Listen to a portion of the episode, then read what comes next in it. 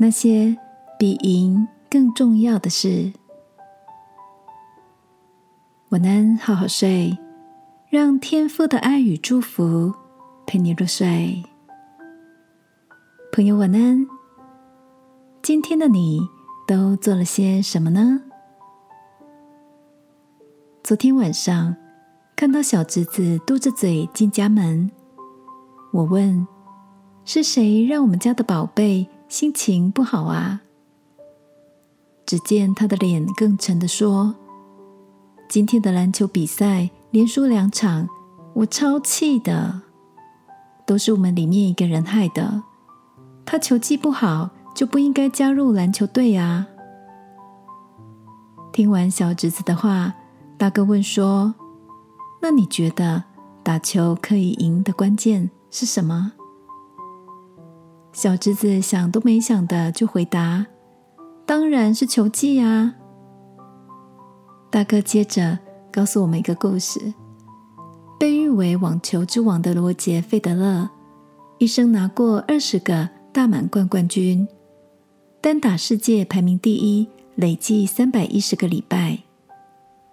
但是早期的他却是个情绪控管超差的选手。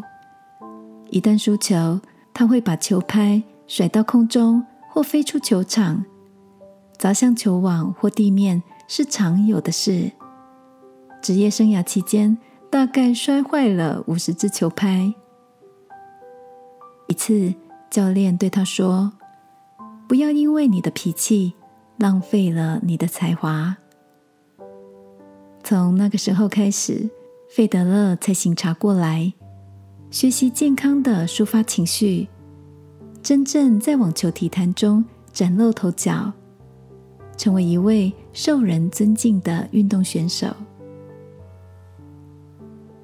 亲爱的，遇到不顺心的事时，责怪他人是最容易的，而真正大能的勇士是那些。可以掌管自己心的人哦。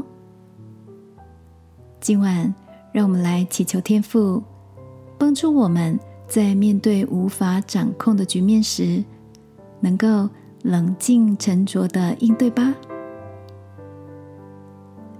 亲爱的天父，你的话说，不轻易发怒的胜过勇士，制服己心的强如取成。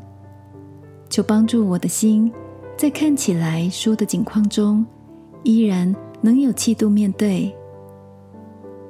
祷告，奉耶稣基督的名，阿门。晚安，好好睡。祝福你，赢在每一次发脾气之前。耶稣爱你，我也爱你。